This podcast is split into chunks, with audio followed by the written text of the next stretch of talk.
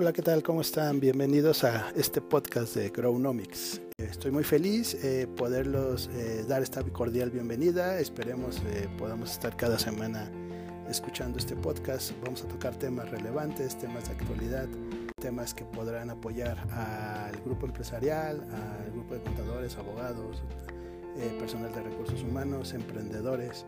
La idea es poder innovaciones, ideas y estrategias para poder eh, estar día a día, salir avante de todos los cambios que hoy por hoy estamos viendo.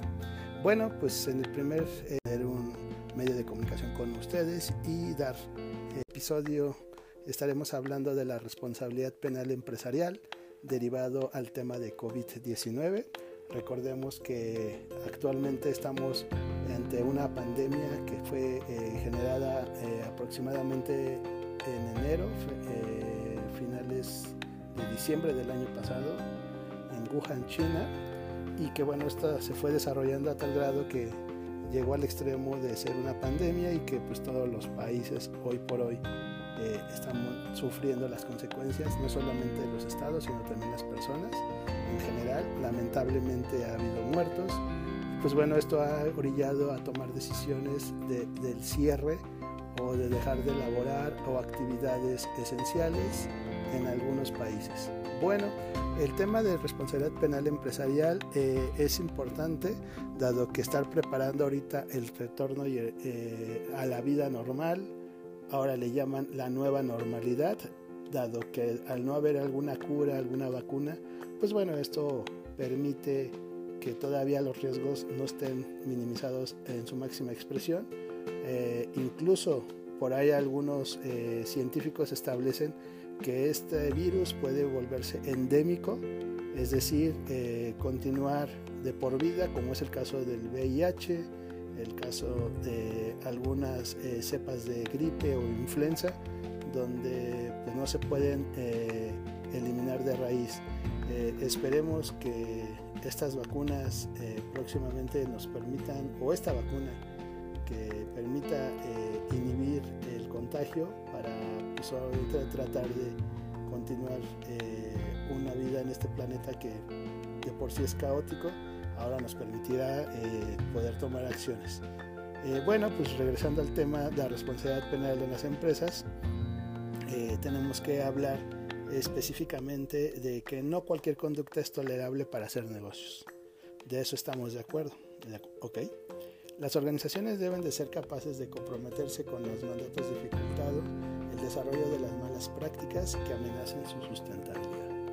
Por eso es que en este podcast estaremos hablando de las amenazas de contagio de COVID-19 en los centros de trabajo, eh, en aquellos centros que empiecen a regresar a laborar, eh, cuál es la vulnerabilidad eh, o las debilidades en medidas sanitarias que cada empresa debe de cuidar y el no cuidar estas medidas sanitarias podría contener algunas consecuencias. Recordemos que toda acción hay una reacción y al no tener acciones que generen esa vulnerabilidad o que debiliten esas medidas, van a generar consecuencias laborales, penales o algunas sanciones bastante dolorosas para el sector empresarial. Eh, estos son riesgos que en función de nuestros tres factores, por lo tanto, pues bueno, vamos a ir comentando cada uno de estos puntos. Recordemos que existe un alto riesgo de verse relacionado con contagios de COVID-19, dado que nuestros trabajadores, eh, recordemos que en estos centros de trabajo no estamos hablando de empresas, porque recuerden que cada empresa puede tener diversos centros de trabajo en diversos municipios o incluso en estados, que pueden obviamente ocasionar daños económicos y reputacionales y poder ser expuestos incluso del mercado o expulsados, mejor dicho, del mercado. El incumplimiento de estas normas puede llevar a la pérdida de confianza frente a la sociedad, así que hay que tener mucho cuidado. Ha habido empresas en México que eh, al no hacer actividades esenciales continuaron con eh, estas medidas de trabajo en las cuales por ahí eh, vía prensa o comunicaciones de noticieros expusieron los casos donde gente que fue contagiada por eh, estar asistiendo a trabajar cuando la medida que las autoridades en su momento dictaron eran solamente elaborar medidas esenciales. Bueno, eh, en un proceso en donde no intervienen jueces eh, hay que tener mucho cuidado porque obviamente esa pérdida de confianza se hace ante la sociedad. la rapidez de las consecuencias frente a la sociedad es mayor que incluso las propias legales. Por eso es que es importante tener en consideración estos elementos. ¿Qué se necesita? ¿Qué necesitan las empresas, el sector patronal para hacer frente a esto? Bueno, pues mira, vamos a comentar que lo que tú necesitas se requiere primero que fortalecer la capacidad para prevenir los daños por el incumplimiento de esas normas que exige tanto las autoridades en salud como el Estado y las asumidas de manera. Recordemos que aquí en la sociedad mexicana, eh, muchos, eh, a lo mejor por tanta información que ha surgido en los últimos días, hemos olvidado que cuando se inició el tema de confinamiento, eh, quienes empezaron a presionar este sentido fue el sector privado. Antes incluso que el, que el gobierno o el Estado fue el sector privado y algunos estados, recuerdo que el estado de Jalisco fue uno de los primeros estados que inició el confinamiento anticipado y esto ayudó mucho obviamente a evitar contagios de manera masiva. Cabe señalar que del otro lado de la moneda existen algunos municipios eh, de algunos estados, no afortunadamente no en su generalidad, donde eh, pues el confinamiento se volvió cada vez más complicado, aunado al tema donde existen salarios bajos y el comercio informal que viven al día, orillando esto a que las personas tuvieran que estar saliendo a trabajar todos los días y evitar este resguardo que se llama el confinamiento de cuarentena. Bueno, pues estas relaciones, continuando, las relaciones de trabajo en la emergencia sanitaria por COVID-19, recordemos que está normada por nuestra Ley Federal del Trabajo. Entonces, estas, eh, este, estas obligaciones de los patrones, eh, de acuerdo a la Ley Federal de Trabajo en su artículo 132, nos establece que eh, son obligaciones de los patrones pues la seguridad, la salud y el medio ambiente, así como los botequines. Si nos vamos en la fracción 17 de ese ordenamiento, te establece que hay que cumplir con el reglamento y las normas oficiales mexicanas y aquí es cuando nosotros decimos que como normas oficiales mexicanas en materia de seguridad, en efecto, la, ley te establece y te remite a que te, tiene que cumplir con ese reglamento y las normas oficiales mexicanas en materia de seguridad, salud y medio ambiente de trabajo. Entonces, eh, se empieza a complicar un poco porque obviamente estamos acostumbrados nosotros a conocer eh, el articulado o las leyes específicamente del negocio, pero en situaciones atípicas o de crisis, pues bueno, existen eh, lineamientos que establecen cómo eh, darle seguimiento y actuación a dichos eventos, precisamente para tener una normatividad y tener una homogeneidad en el actuar de cada una de estas acciones. Por lo tanto, este artículo también establece que los patrones están obligados a disponer en todo tiempo de medicamentos y materiales de curación obviamente de indispensables para prestar oportuna y eficazmente los primeros auxilios. Eh, si nos vamos ahora sí al reglamento de esta ley, te establece que se tienen que generar comisiones de seguridad e higiene. El marco de actuación en cuanto a las medidas de prevención y organización a favor de la salud de los trabajadores de los centros de. Este reglamento establece también el Reglamento Federal de Seguridad y Salud en el Trabajo, eh, al cual te hace eh, referente la, Ley Federal del Trabajo, en el caso específico para seguridad y salud en el trabajo, y las dos normas oficiales mexicanas, que es la NOM 30 de la Secretaría del Trabajo y Previsión Social, que esta fue emitida en el año 2009 sobre servicios preventivos de seguridad y salud en el trabajo, y la NOM 19, igual por la Secretaría del Trabajo y Previsión Social, esta fue emitida en el 2004 sobre la constitución organización y funcionamiento de las comisiones de seguridad y higiene en los centros de trabajo. Esto es lo que tenemos que darle eh, seguimiento para poder estar cumpliendo. Bueno, el Reglamento Federal de Seguridad y Salud en el Trabajo, este fue publicado el 13 de noviembre del 2014, eh, donde te establece eh, términos generales el seguimiento que hay que darse a cada uno de estos puntos.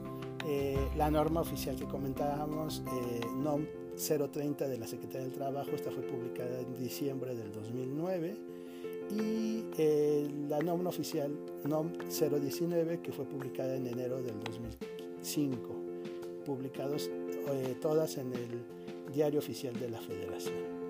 Bueno, eh, hay que implementar estas recomendaciones, por ejemplo la NOM 30 te establece en su numeral 7, en su inciso C, que los centros de trabajo del país según su actividad, su escala económica, sus procesos de trabajo, sus grados de riesgo y su ubicación geográfica, tienen la obligación de incorporar e implementar las recomendaciones que emitan quienes, las autoridades competentes. Recordemos que en este tema la autoridad competente es la Secretaría de Salud.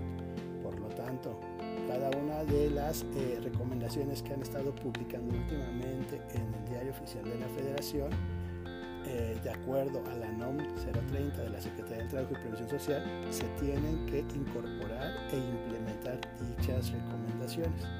Es importante tener esto en consideración, dado que los patrones en algunas ocasiones eh, no dan importancia a toda esta información que se ha estado presentando y al final cuando tengan que regresar a incorporarse a trabajar al no tener esto una revisión por parte de la Secretaría del Trabajo y Previsión Social por parte de la Secretaría de Salud puede meternos en problemas. Por eso es importante tener este antecedente.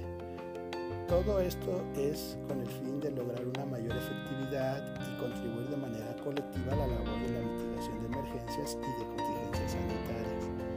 También colaborar con la Secretaría de Salud, dado que de conformidad con el artículo 147 y 148 de la Ley General de Salud, los particulares están obligados a colaborar, colaborar perdón, con las autoridades sanitarias en la lucha contra enfermedades epidémicas, por lo que la Secretaría de Salud puede auxiliarse de todos los servicios médicos existentes en el país en la lucha contra las epidemias y lo hemos estado viendo en estos últimos días. Bueno, incluyendo también los servicios preventivos de seguridad y de salud. Ah, ok, la NOM 30 eh, de la Secretaría del Trabajo y Previsión Social 2009 te habla también de los servicios preventivos de seguridad y salud en el trabajo, tanto las funciones y actividades. Por lo tanto, aquí establece que las obligaciones del patrón es una de ellas es designar a un responsable de seguridad y salud en el trabajo interno o externo para llevar a cabo las funciones de actividades preventivas de seguridad y salud en el centro de trabajo que se refiere al capítulo 5.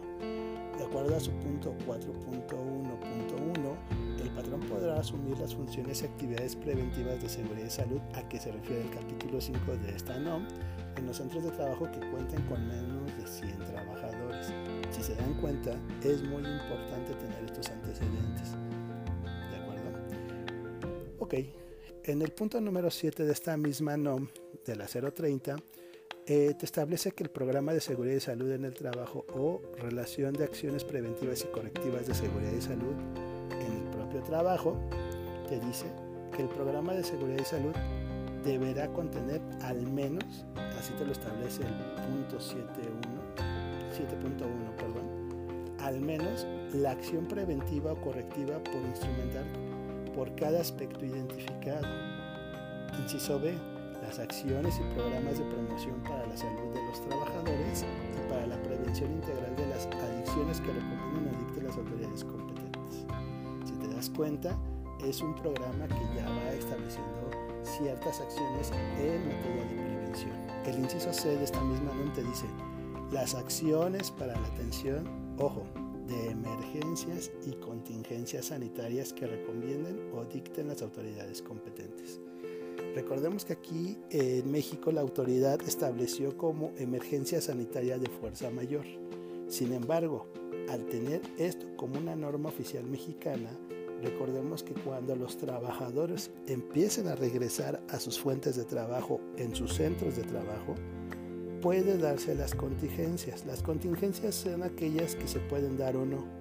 Entonces, si un trabajador se contagia al regresar al, centro de trabajo por no, eh, eh, generar acciones preventivas, esto es una contingencia y en ese momento estas contingencias se pueden materializar cuando aquel trabajador o grupo de trabajadores se empiezan a hacer eh, un contagiadero por emitir eh, acciones que nosotros nos tendrían que haber apoyado en la prevención de este tipo de contingencias. Bueno, también te establece que las fechas de inicio y término programadas para instrumentar las acciones preventivas o correctivas y para la atención de emergencias. Ok, eh, regresando a lo que te establece de obligaciones en la Ley Federal del Trabajo, en su fracción número 18, te establece que se deben de fijar visiblemente y difundir en los lugares donde se preste el trabajo las disposiciones conducentes de los reglamentos y las NOM en materia de seguridad, salud y medio ambiente. Por lo tanto, se tendrá que difundir a los trabajadores la información sobre esos riesgos y peligros a los que están expuestos. Recordemos que esto eh, es obligación del patrón de establecer señalizaciones de seguridad y de riesgos. Para esto, la Secretaría del Trabajo y la Secretaría de Salud han, en sus páginas oficiales han implementado algunos eh, panfletos o incluso promos que se pueden imprimir para poder estar pegando en los centros de trabajo, pero esta es una obligación que deben de estar visibles y difundir incluso una capacitación a los trabajadores pues para medir y emitar como medio de propagación y prevención este, esta situación ahora que los patrones vamos a tener que estar obligados a eh, generar esta planeación para el regreso de cada uno de ellos. Continuando, en el artículo 132, continuando, te establece que estos carteles y avisos de riesgo tienen que ser fijados, es decir, no nada, no solamente tienen que entregarse volantes, sino tienen que estar fijados visiblemente en aquellos lugares donde se presta el trabajo, eh, así como eh, los textos eh, específicamente para difundir en los lugares donde se preste dicho trabajo. Eh, hay que tener también en consideración que las disposiciones conducentes de estos reglamentos y de estas normas oficiales que acabamos de señalar en materia de seguridad, salud y medio ambiente de trabajo, así como el texto íntegro del o los contratos colectivos de trabajo que rijan en las empresas, deberán difundirse a los trabajadores la información sobre los riesgos y los peligros a los que están expuestos. En su fracción número 19 de la Ley Federal del Trabajo, en su artículo 132, también te establece que, hay que el patrón está obligado a proporcionar a sus trabajadores los medicamentos profilácticos que determine la autoridad sanitaria eh, cuando exista peligro de epidemia. Es decir, aquí todo el tema de eh, cubrebocas, eh, gel antibacterial, jabón, agua, la careta eh, tiene que ser provisto por el patrón. Esto es de acuerdo a la ley federal del trabajo, no es opción de que los trabajadores tengan que estar saliendo a comprar sus productos para usarlos en el, en el centro de trabajo. Aquí es por obligación, te establece que tiene que ser por parte del patrón. Eh, en el artículo 132, fracción 19 bis, te establece que hay que cumplir con disposiciones en caso de emergencia y contingencia sanitaria. Eh, eh, esto es cuando la autoridad lo fije, la autoridad competente lo fije, y así como proporcionar a sus trabajadores los elementos que señale dicha autoridad para prevenir enfermedades en caso de declaratoria de contingencia sanitaria. Todo lo que es la Jornada Nacional de Sana Distancia o el Quédate en, casa, en algunas situaciones va, va a aplicar, lo vamos a ver más adelante. ¿Qué pasa cuando los trabajadores eh, desobedecen estas, estas obligaciones? Es decir, eh, si no usan lo que es el famoso tapaboca, el estornudo de etiqueta o el tosido de etiqueta, que se dedican a estar escupiendo, que se dedican a estar abrazando a los demás compañeros, acosando a las compañeras, besando. Eh, saludo de beso, todas estas situaciones que sabemos que es muy complicado en algunos sectores, cuando los trabajadores obviamente eh, no cumplan con estas obligaciones, existe un reglamento, existe una normatividad que es el artículo 134 de la EFA del Trabajo, donde establece qué obligaciones tienen estos trabajadores o colaboradores de observancia en temas de aplicación. y te establece la fracción 2 donde te dice que observar la disposición contenida en el reglamento y en, las en materia de seguridad, salud y medio ambiente de trabajo, así como las que indiquen los patrones para su seguridad y protección personal.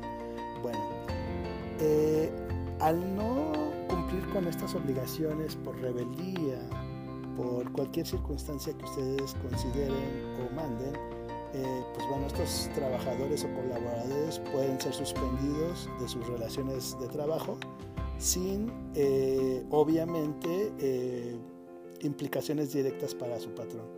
Y esto va desde una suspensión temporal conforme al artículo 42 de la Ley Federal del Trabajo, donde te establece que son causas de suspensión temporal de las obligaciones de prestar el servicio y pagar el salario sin responsabilidad para el trabajador y el patrón y en la fracción 1 te habla la enfermedad contagiosa del trabajador. Esto es importante porque obviamente cuando un trabajador se contagia y empieza a generar eh, una propagación, primero hay que identificarlo, eh, segundo punto hay que eh, aislarlo y tercer punto mandarlo a su casa. Por lo tanto, pues esto obviamente genera una suspensión temporal. No es que lo corras, no es que lo des de baja, simplemente lo suspendes. Y aquí nota, el IMSS tiene un acuerdo para permitir que se den incapacidades médicas por Internet. Recordemos que ahorita la autoridad eh, generó una, eh, a través de los medios tecnológicos, capacidad para solicitar esas incapacidades de manera electrónica para evitar eh, mayores contagios. En el artículo 43 de la Ley Federal del Trabajo, eh, que te establece la suspensión a que se refiere el artículo que acabamos de mencionar, en los casos de las fracciones 1 y 2 del artículo 42, desde la fecha en que el patrón tenga conocimiento de la enfermedad contagiosa o de la que se produzca la incapacidad para el trabajo, hasta que termine el periodo fijado por el Seguro Social o antes si desaparece la incapacidad para el trabajo sí que la suspensión puede exceder del término fijado de la ley del Seguro Social para un tratamiento en las enfermedades que no sean consecuencias de un riesgo de trabajo. Eh, continuando con la Ley Federal de Trabajo, en su artículo 45, pues nos habla de cuándo el trabajador debe de regresar a su trabajo. Y aquí es muy claro, ¿no? En los casos de la fracción 1, es decir, del artículo 42 que, habíamos comentado, es al día siguiente de la fecha en que termine la causa de la suspensión. Por eso es que es importante tener comunicación con estos trabajadores ahora que empiecen a darse el regreso, dado que se puede generar una situación particular y por la falta de comunicación. Es importante mantener comunicación constante con este tipo de trabajadores. Bueno, regresando al artículo 42 bis, eh, te establece que en los casos en que las autoridades competentes emiten una, declaración, una declaratoria de contingencia sanitaria, conforme a las disposiciones aplicables a lo que implique la suspensión de las labores, se estará a lo que dispuesto en el artículo 429, fracción cuarta de esta ley. Ok, bueno, pues eh, cambiando un poquito de, de, articulado, nos vamos a lo que es el capítulo quinto, lo que se refiere a las inspecciones de trabajo de la Ley Federal del Trabajo con base al artículo 541, te establece que los inspectores de trabajo tienen los deberes y atribuciones siguientes. Y aquí permítanme hacer un, paréntesis. Recordemos que existe una guía que por ahí ya publicó de manera conjunta la Secretaría del Trabajo y Previsión Social, así como el aval de la Secretaría de Salud, donde te habla de la guía de acciones para los centros de trabajo ante el COVID-19. Por lo tanto, en el artículo 541 en su fracción sexta de la Ley Federal del Trabajo te establece que hay que disponer que se eliminen los defectos comprobados en las instalaciones y métodos de trabajo cuando constituyan una violación de las normas de trabajo o un peligro para la seguridad y salud de los trabajadores. Esto fue una reforma que fue publicada en el diario oficial por ahí de noviembre del 2012, eh, disponer cambios por peligros de salud. Y aquí es donde empieza eh, ya el tema específico para aquellos centros de trabajo que empiecen a regresar a laborar, porque la salud de los trabajadores eh, se encuentran en peligro por esta pandemia COVID-19. Entonces, este artículo empieza a tomar relevancia ante estas situaciones. Bueno, hay que ordenar la adopción de ciertas medidas. Estas medidas de seguridad implican de manera inmediata que en caso de peligro inminente para la vida, la salud o la integridad de las personas, se tengan que generar para evitar ante una previa consulta por parte de la Dirección General de Inspección Federal del Trabajo la adopción de estas medidas. En este caso, si son autorizados, los inspectores deberán decretar la restricción del acceso o incluso hasta limitar la operación de las áreas de riesgo detectadas. En este supuesto, obviamente deberán de dar una copia de la determinación al patrón para los efectos legados procedentes. Por eso es que es importante que todo el sector empresarial, antes de que empiecen a regresar ahora con este nuevo semáforo y con los eh, municipios de la esperanza, eh, tener eh, este tiempo para hacer esa planeación y hacer las adecuaciones necesarias que te establecen para el regreso de las actividades y evitar posteriormente tener una revisión por parte de estas autoridades e incluso tener una limitación en la operación que eso nos pone ya aún más en un riesgo mayor al no poder estar operando. Ok, eh, posteriormente los, eh, dentro de las 24 horas siguientes, estos inspectores del trabajo, bajo eh, su más estricta responsabilidad, harán llegar un informe detallado a la Secretaría del Trabajo con copia del mismo patrón. Si nos vamos un poquito más adelante en la Ley Federal del Trabajo, en su artículo 994, habla ya del título 16 que estamos considerando las responsabilidades y sanciones. Y eh, aquí, bueno, la sanción económica que puede existir a través de una multa es de 250 a 500 UMAS. Eh, al patrón que, que, no observe en la instalación de sus establecimientos las normas de seguridad y higiene o las medidas que fijen la ley para prevenir los riesgos de trabajo. Y esto estamos hablando que en términos generales iría de una multa desde 21.720 hasta los 434.400 pesos. Eh, cabe señalar que estas son eh, reiterativas, por lo, cuanto, por lo tal puede eh, generar ahí una cantidad considerable. Este artículo recordemos que fue adicionado el 5 de mayo del, no, perdón, en mayo del 2019. ¿Tenemos alguna sanción por no acatar las disposiciones de emergencia sanitaria? Pues bueno, la Ley General de la Salud, eh, de Salud, perdón, eh, te establece en su artículo 147 que en los lugares del territorio nacional en que cualquier enfermedad transmisible adquiera características epidémicas graves, obviamente a juicio de la Secretaría de Salud, así como de los lugares colindantes expuestos a la propagación, las autoridades civiles y militares y los particulares estarán obligados a colaborar con las autoridades sanitarias en la lucha contra dichas enfermedades. Las sanciones administrativas que establece la Ley General de Salud, de acuerdo a su artículo 420, se sancionará con una multa de 2.000 hasta 6.000 veces la unidad de medida Estamos hablando que va desde los 173.760 hasta los 520.280.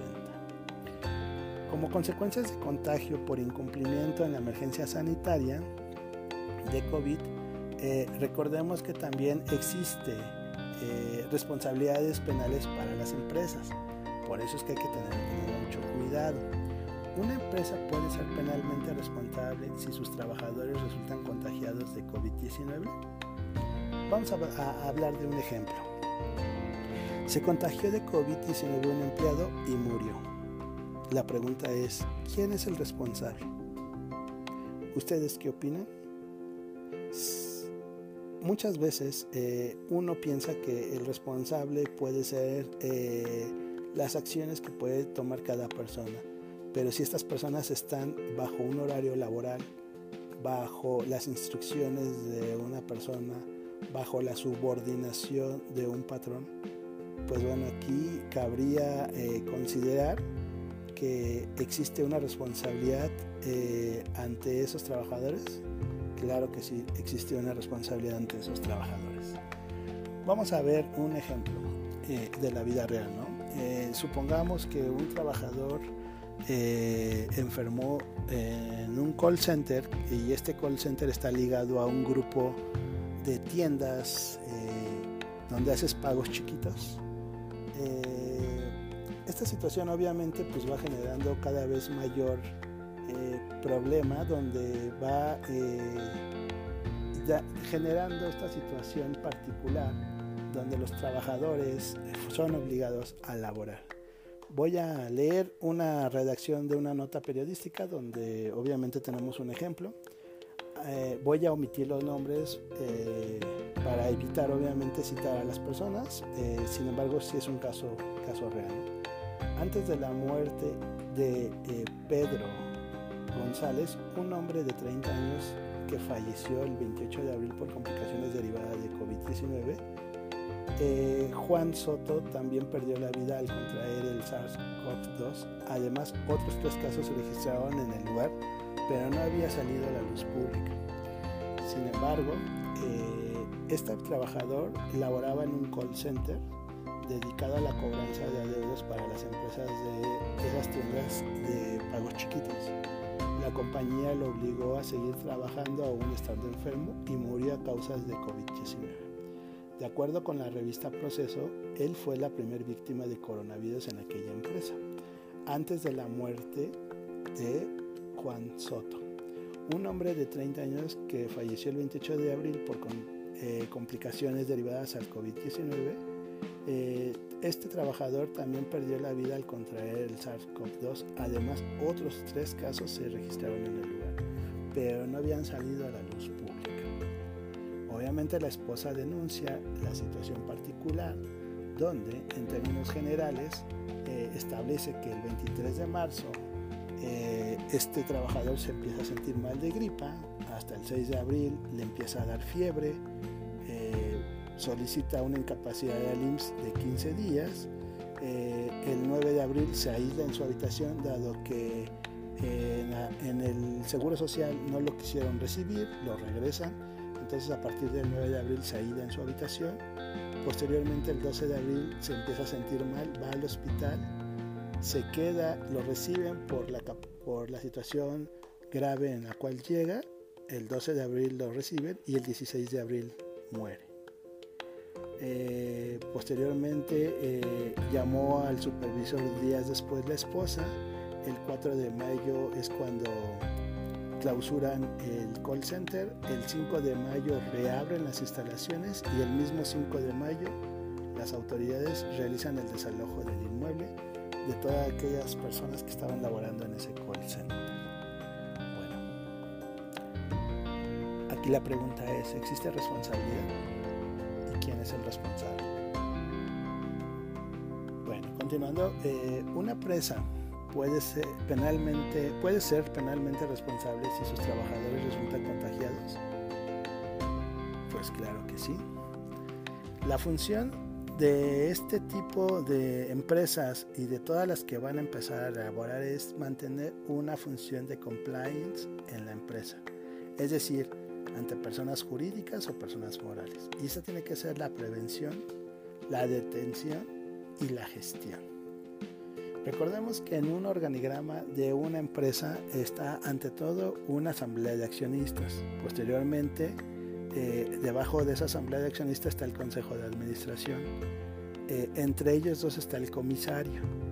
Posteriormente viene lo que son los auditores externos y aquí es donde se tiene que hacer el nuevo, eh, el nuevo enfoque ante este regreso a trabajo, que es el, el comité de retorno.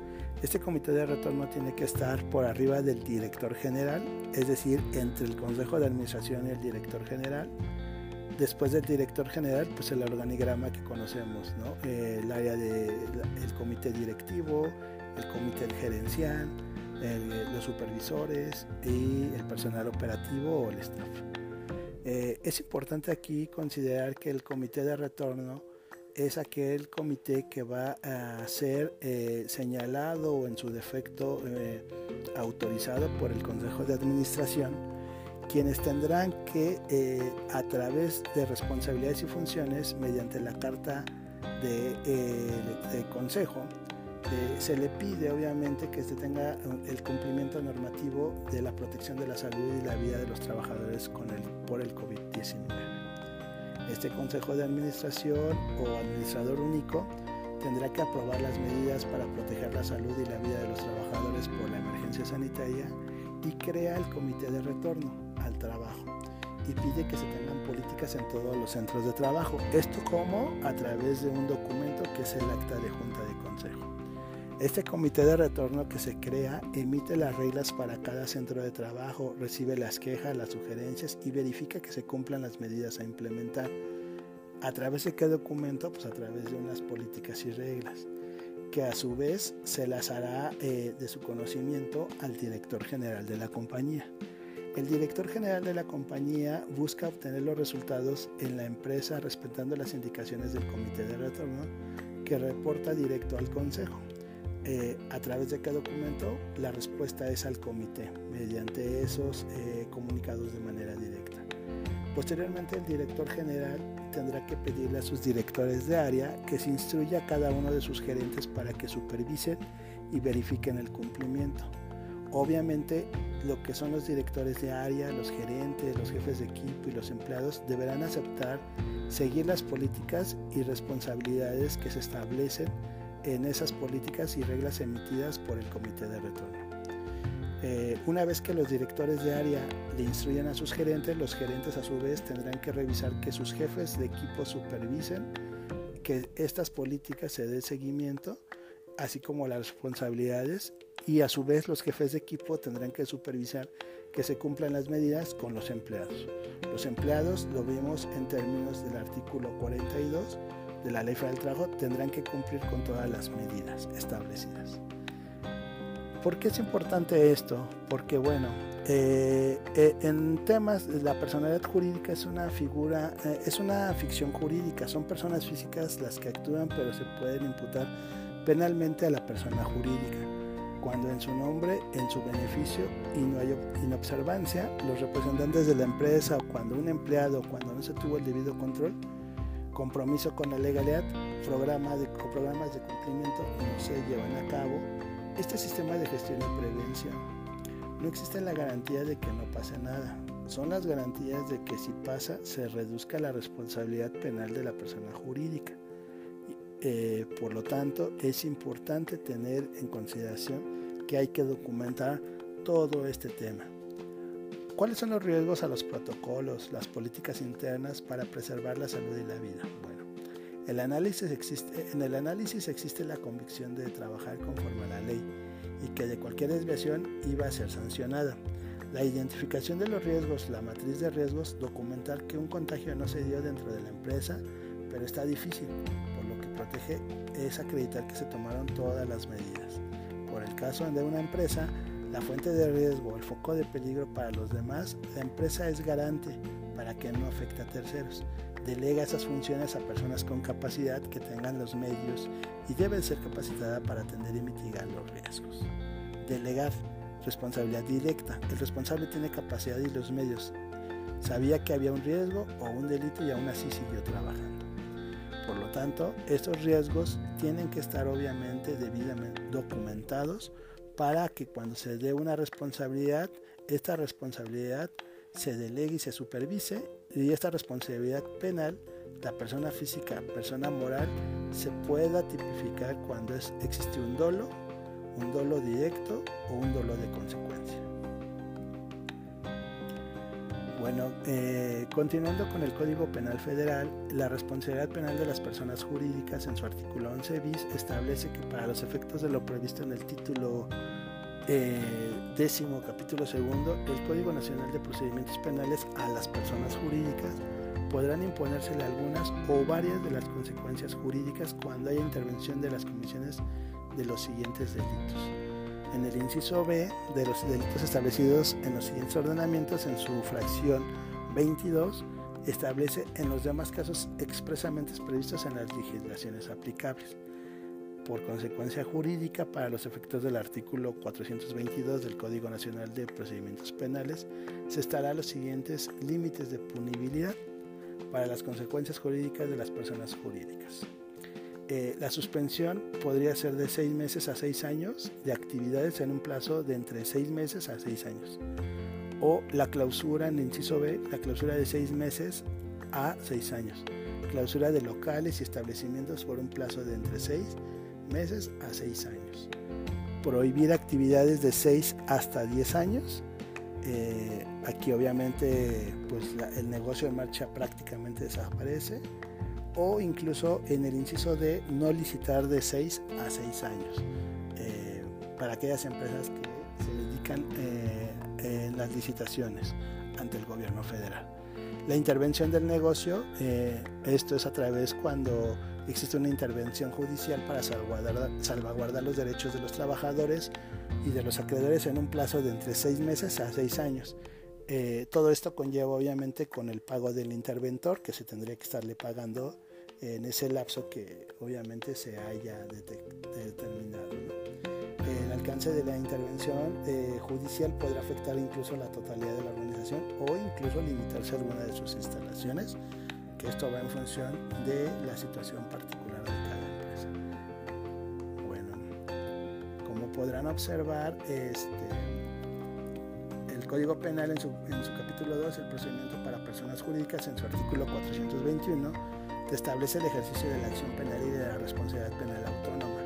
Las personas jurídicas serán penalmente responsables de los delitos cometidos a su nombre, por su cuenta, en su beneficio o a través de los medios que ellas proporcionen, cuando se haya determinado que además existió inobservancia del debido control en su organización. Por eso es que aquí, eh, estimados eh, radioescuchas, eh, yo les puedo asegurar que lo más fácil es muchas veces lo más caro eh, por eso es que hay que tener un control, ese debido control en la organización y toda aquella desviación a dicho control debe de estar debidamente documentado. Es decir, si un trabajador por no querer usar el tapabocas se tendrá que estar levantando el acta eh, administrativa para obviamente dejar constancia de que esta persona actuó de mala fe y en todo caso suspenderse. Si si esta repetición es de manera continua, eh, pues bueno, en términos de la ley federal de trabajo, poder dar de baja a esta persona, debidamente justificada con sus actas administrativas, para evitar cualquier eh, señalamiento por parte de la autoridad o de otros trabajadores que no se realizó ninguna acción y que se expuso al total del personal laboral. Por último, les quiero comentar que eh, en términos generales, de acuerdo a lo que te establece las consecuencias jurídicas en el procedimiento para personas jurídicas, te establece en su artículo 422 que a las personas jurídicas con personalidad jurídica propia se les podrá aplicar una o varias de las siguientes sanciones. Esto es decir, puede ser acumulativa, ¿no? La sanción de pecuniaria o multa, decomisos de instrumentos, objetos o productos del delito, publicación de la sentencia o la disolución y las demás que expresamente determine la ley penal conforme a los principios establecidos en el presente artículo. Por lo tanto, el grado de culpabilidad corresponde a los aspectos eh, siguientes, a la magnitud de la inobservancia de debido control en su organización y la exigibilidad de conducirse conforme a la norma, el monto de dinero involucrado en la comisión del hecho delictivo, la naturaleza jurídica o el volumen de negocios anual de la persona moral, el puesto que ocupaba en la estructura de la persona jurídica, la persona o las personas físicas involucradas en la comisión del delito. Esto es si de acuerdo al comité de retorno establece ciertas eh, eh, obligaciones a distintas eh, áreas de manera jerárquica, si el director conocía de este imprevisto y no actuó eh, ante esta situación también él es, eh, puede llegar a ser sancionado por no eh, por haber estado involucrado en esta comisión del delito y haber y generar una inobservancia al control. Bueno, existen consecuencias jurídicas donde podrían ponérsele una o varias de las siguientes consecuencias. Va desde la suspensión de sus actividades, la clausura de los locales o establecimientos, la prohibición de realizar en el futuro las actividades en cuyo ejercicio se haya cometido la participación del delito, la habilitación temporal, la intervención judicial y la amonestación pública.